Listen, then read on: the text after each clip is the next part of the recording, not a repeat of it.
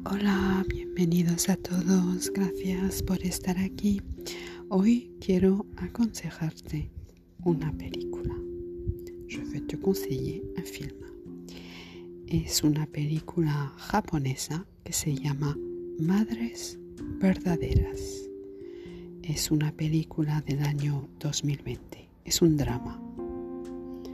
La directora es Naomi Kawase. Y te voy a hacer un pequeño resumen. Tras una larga lucha por quedarse embarazada, Satoko y su marido deciden adoptar a un niño.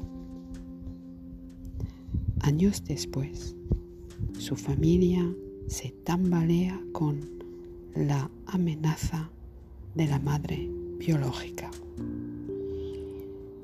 Te recomiendo esta película japonesa porque mi película favorita mm, desde 2008, porque es una película que salió en 2008, se llama Departure y también es japonesa.